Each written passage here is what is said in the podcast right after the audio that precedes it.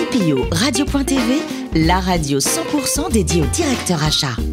En partenariat avec le groupe EPSA. Bonjour à toutes et à tous, ravi de vous retrouver pour ce nouveau numéro de CPO Radio.tv, la radio à 100% dédiée au directeur des achats. Vous êtes plus de 12 000 auditeurs nous écouter passionnément chaque semaine en podcast. On attend toutes vos réactions sur les réseaux sociaux, sur notre compte Twitter, CPO Radio. du bas TV à mes côtés pour animer cette émission, l'excellent Pascal Auclair, qui est directeur du pôle IT du groupe EPSA. Bonjour, bonjour Pascal. Oui, bonjour. Et Gilles Navarro, rédacteur en chef adjoint de CPO Radio.tv. Bonjour Gilles. Bonjour Alain. Aujourd'hui, on parle un peu de littérature, de poésie ou de littérature, ou alors d'un côté pratique, avec un garçon formidable par exemple. On va rester littéraire, littérature. Oui, nous recevons un, invité formidable, Frédéric Bernard. Bonjour, Bonjour. Frédéric, qui a plusieurs cordes à son arc. Il est directeur général adjoint en charge de l'action sociale au sein du groupe Clésia, mais il est aussi co-auteur du livre Piloter la gestion des risques et le contrôle interne, qui a été édité en début d'année aux éditions Maxima. Je reprends juste, je ne suis pas directeur général adjoint de l'action sociale, directeur de l'action sociale. Directeur de l'action sociale. Chez Ecclesia. C'est déjà pas mal du tout. On, met, on met, les barres. C'est déjà pas mal. directeur général. On et on salue le directeur général. on met les barres et les points sur les i. École d'ingénieur, doctorat en intelligence économique, vous avez construit un parcours universitaire des plus solides. Avec quelle ambition? Bah écoutez, euh, en tout cas, je, la formation que j'ai pu avoir m'a beaucoup aidé dans ma carrière, ça c'est certain. Euh, comme beaucoup, euh, je ne savais pas trop quoi faire. J'étais scientifique, j'ai voilà, j'ai poursuivi, poursuivi ma voie sur de la, sur de la science, puis l'intelligence économique. Euh, bon, euh, en tout cas, euh, d'ailleurs, j'ai jamais eu, eu, de poste sur l'intelligence économique, mais ça m'a beaucoup servi puisque quand même, ce sont des, des, des, matières qui permettent d'avoir une réflexion sur la communication, l'information, la, et plein de choses, la stratégie de l'information, et ça m'a beaucoup servi dans, dans la suite de ma carrière, ça c'est sûr. Alors après des débuts professionnels chez Sagem, vous investissez le monde de mutualistes, CMP, CMPPN, UMC. Quel attrait avez-vous pour cet univers-là? Écoutez, euh, ça fait maintenant longtemps que je suis dans l'économie sociale et solidaire, je vais le dire comme ça, parce que la, loi Hamon a, caractérisé euh, ce, secteur. Euh, c'est peut-être pas pour rien, je suis dans le, dans le, domaine du social aujourd'hui. Donc depuis toujours, été très proche du social. et donc finalement, rentrer dans, dans, des secteurs qui œuvrent pour l'humain, bah, c'était naturel pour moi. Et voilà, et j'y suis depuis 25 ans. Alors qui dit social dit partage alors ça tombe bien parce que parallèlement à votre carrière professionnelle, vous êtes animé par l'envie de faire partager vos connaissances dans votre secteur. Cela va de l'enseignement que vous prodiguez autour de vous jusqu'à l'écriture. C'est la relation, la relation humaine qui guide vos pas en la matière, en cette oui, matière Oui. Euh, je, dis souvent, on est ici sur cette terre pour transmettre. Et donc, euh, ce que j'ai appris, euh, ce que j'ai pu capitaliser, c'est pour transmettre. Donc, depuis toujours, je j'ai décidé de transmettre. Et donc pour ça, j'ai, je me suis mis à, à faire de l'enseignement pendant pas mal d'années sur plein de sujets euh, parce que j'aime ça. J'aime euh, en plus euh, travailler avec des jeunes, euh, transmettre également quand il y a euh, euh, avec des associations parce que je suis euh, très beaucoup dans le monde associatif également.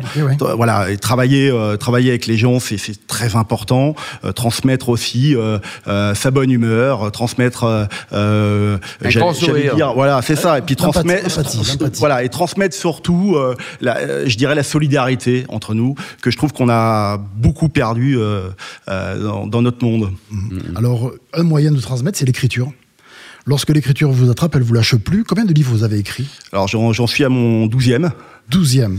Euh, je dirais pas que je vais m'arrêter là, mais euh, bah, il y en a un par mois. Euh, peut-être pas un par mois. Le, dernier était très dur, il m'a pris du temps, mais euh, l'écriture aussi c'est une passion. En fait, quand j'ai fait mon doctorat, je me suis pris de passion pour l'écriture. Mhm. Et c'est vrai que quand vous passez une thèse de doctorat, vous êtes obligé de travailler beaucoup hein, sur sur la, la, façon dont vous rédigez que ça soit vos notes, votre, votre rapport, etc. Et donc, du coup, dès cette époque-là, je me suis mis à écrire.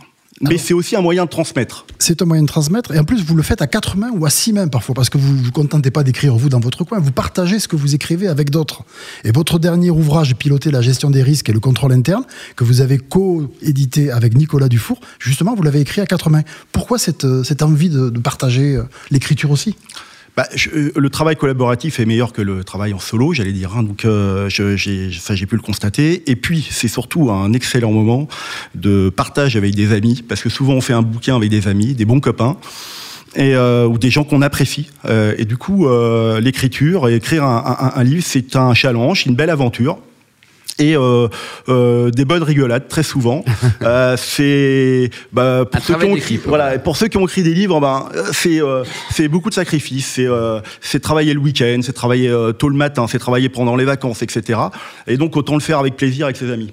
Enfin, dites-nous deux mots de la genèse de votre dernier ouvrage. Alors, le titre, hein, Piloter la gestion des risques et le contrôle interne. Et puis, il y a beaucoup de pages, là. Il y en a combien de pages? Il y en a Près de 400. 420. 420 pour 39,90 au niveau du prix. C'est très raisonnable. C'est un euh, excellent rapport qualité-prix. voilà. Bon, écoutez, ce livre-là, c'est euh, quand j'étais directeur général d'une mutuelle euh, qui s'appelait la mutuelle UMC. Euh, j'ai euh, bon, recruté un, un, excellent collaborateur qui s'appelait Nicolas Dufour, qui était mon responsable de contrôle interne et sur la gestion des risques. Et en fait, lui-même était chercheur dans le domaine du contrôle interne. Et euh, on s'est on s'est retrouvé euh, très largement sur le sujet, sur la matière.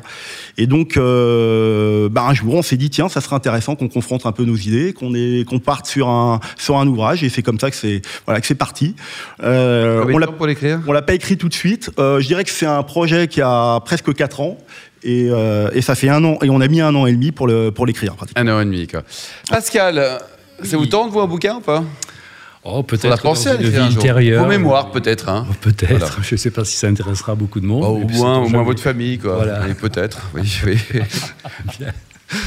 bon, écoutez, vous, avez vous êtes donc un, spécialiste, un spécialiste de la gestion des risques. Et à ce titre, diriez-vous que la gestion des risques est une composante majeure euh, des achats? Ah oui, tout à fait. Euh, D'ailleurs, euh, j'ai été moi-même à un moment donné directeur achat dans ma carrière. Ah oui. Et j'ai écrit deux livres sur les achats, euh, et en particulier sur les risques achats.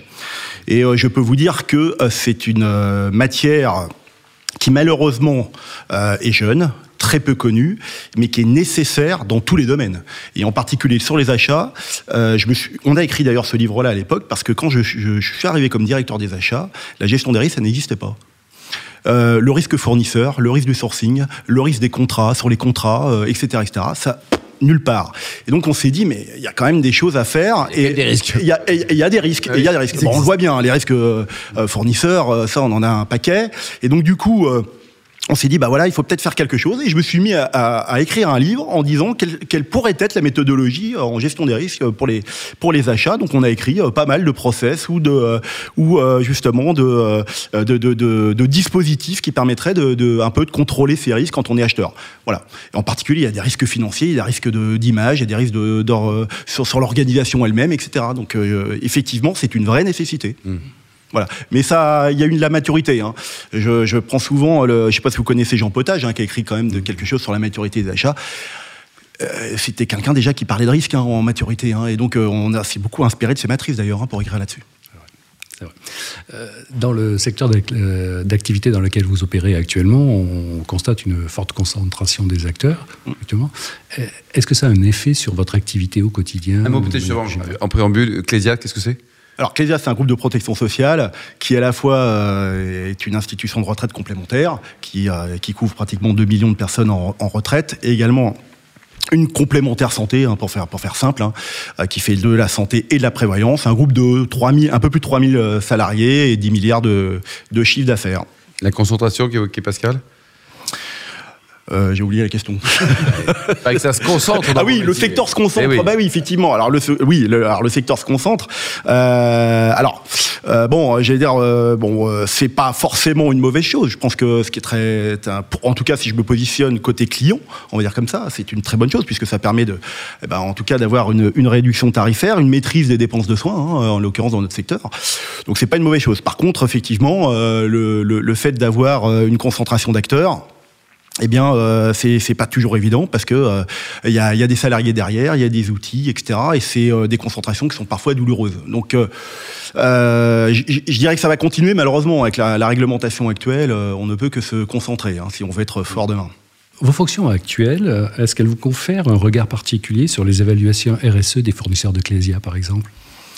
Bonne question. Bonne question. Alors, euh, en, tant que directeur de l'action sociale, effectivement, euh, on, est très investi sur euh, l'intérêt général. Hein, c'est un assureur d'intérêt général. Donc, effectivement, dans le cadre de sa politique RSE, on est, sollicité.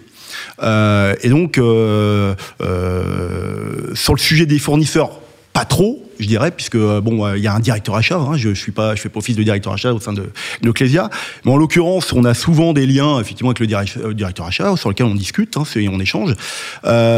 donc effectivement, il y a un échange quand même collectif dans le cadre de la RSE entre entre les directeurs de Clésia. Alors maintenant, je dois faire un mea culpa. Je n'ai pas encore lu votre livre. Alors ça, c'est pas bien, Pascal. Hein, pourtant... peut-être que ça pourrait intéresser nos auditeurs de d'avoir quelques conseils. Bah bien deux, sûr, trois deux, trois conseils, gratuits pour l'instant, sans payer les 39 euros oui, qui, encore une fois, est un excellent prix. Hein, Alors, c'est un livre euh, essentiellement professionnel, à vocation professionnelle, c'est-à-dire très, très pratique. Beaucoup d'exemples hein, euh, et très peu, très peu de théorie. C'est pas l'objectif pour nous. Euh, l'objectif pour nous, c'est que ça s'adresse à des professionnels. Donc, si vous voulez, euh, euh, vous pouvez le prendre euh, un peu, un peu partout. Dans, on a, on a, on a. C'est comme c'est de la méthodologie. Vous pouvez sauter des chapitres pour revenir sur d'autres, etc. Puisqu'il y, y, a vraiment des exemples. L'objectif pour nous, c'était de faire connaître la fonction gestion des risques et de contrôle interne et savoir comment la mettre en place. C'est surtout ça. Et donc pour un, professionnel qui débute, par exemple, hein, c'est un, un, livre qui est assez didactique, je pense, pour, pour, pour en tout cas appréhender la, la, la, gestion des risques. Et le prochain bouquin entre copains, là, Frédéric, il y a déjà une idée ou pas encore? Pas encore, vraisemblablement sans doute dans, dans le même domaine, mais euh, euh, je suis sollicité. Mais euh, bon, là pour l'instant, je vais me reposer un petit peu. bon, il est édité chez, chez Maxima. Chez Maxima. Maxima, donc 421 pages, c'est juste extraordinaire. Côté vie personnelle, vous adorez New York, non? Ah oui, tout à fait, oui. oui. Alors, voilà, c'est l'énergie de New York. Et en plus, j'y retourne. le, zéro risque ou quasiment le zéro risque C'est, alors, c'est, je sais pas. C'est une ville que j'adore. C'est l'ambiance, c'est l'atmosphère, c'est voilà. Vous aimez Pascal New York ou pas? New York, euh, oui. Une Et vous aussi, Gênant ah, J'adore ça. J'adore New York. Big Apple, j'adore. Vous avez des souvenirs L'été. Alors j'étais l'hiver et j'y retourne à cet été. Bon, très bien. Alors, euh, vous préférez quoi? Le, cinéma ou Napoléon? Ah J'aime les deux. Alors, ça va être, ça va être, dur de, trancher. Alors, Napoléon, ça fait euh, depuis que je suis tout petit, j'adore effectivement l'histoire napoléonienne. Alors, le cinéma, pareil. en fait, c'est plus par mes enfants. Test, en quelle année le sacre? 1804. Bravo. Alors, côté cuisine, vous êtes aussi un expert. Hein. il paraît que vous adorez la paella, mais alors au poulet. Ah oui, tout à fait. Oui. bah alors ça c'est ma. préparé ou c'est votre époux Alors c'est vos copains, c'est qui alors, Non, je la prépare euh, euh, très mal. En fait, mais euh, en tout cas, c'est ma belle-mère qui la, prépare très, ah. bien. On la salue d'ailleurs. Quel est son prénom On adore ça, Christiane. Christiane, bravo Christiane. Alors ensuite, vous avez été classé 5-6 au tennis, donc ça chapeau. À votre avis, en tant qu'expert, notamment en tennis, Frédéric, est-ce que le futur vainqueur français de Roland Garros, est-ce qu'il est né? Non. Vous en voyez aucun? Ça, c'est Non, j'en vois, euh, j'en vois aucun. Non, très clairement. Euh, et, puis, alors là, euh, dans la génération qui arrive, encore moins. Hein. Bon, sur ces paroles positives, on va terminer. Est-ce que vous soutenez à titre personnel ou via Clésia d'ailleurs des, des, causes caritatives, humanitaires?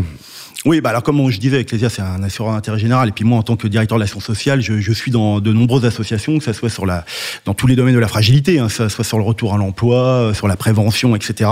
Et à titre personnel, effectivement, moi, j'ai, je suis dans, j'ai été dans plusieurs associations et beaucoup sur le, le resto du cœur. Voilà. Bravo en tout cas Frédéric Bernard, donc euh, co-auteur de ce livre, hein, Piloter la gestion des risques et le contrôle interne. Merci également à vous Pascal Auclair et Gilles Navarro. Fin de ce numéro de CIPO Radio.tv. Tous nos podcasts et actualités sont disponibles sur le compte Twitter et LinkedIn CIPO Radio.tv. On se donne rendez-vous vendredi prochain à 14h précise pour une nouvelle émission. Bravo, bravo. CIPO Radio.tv vous a été présenté par Alain Marty.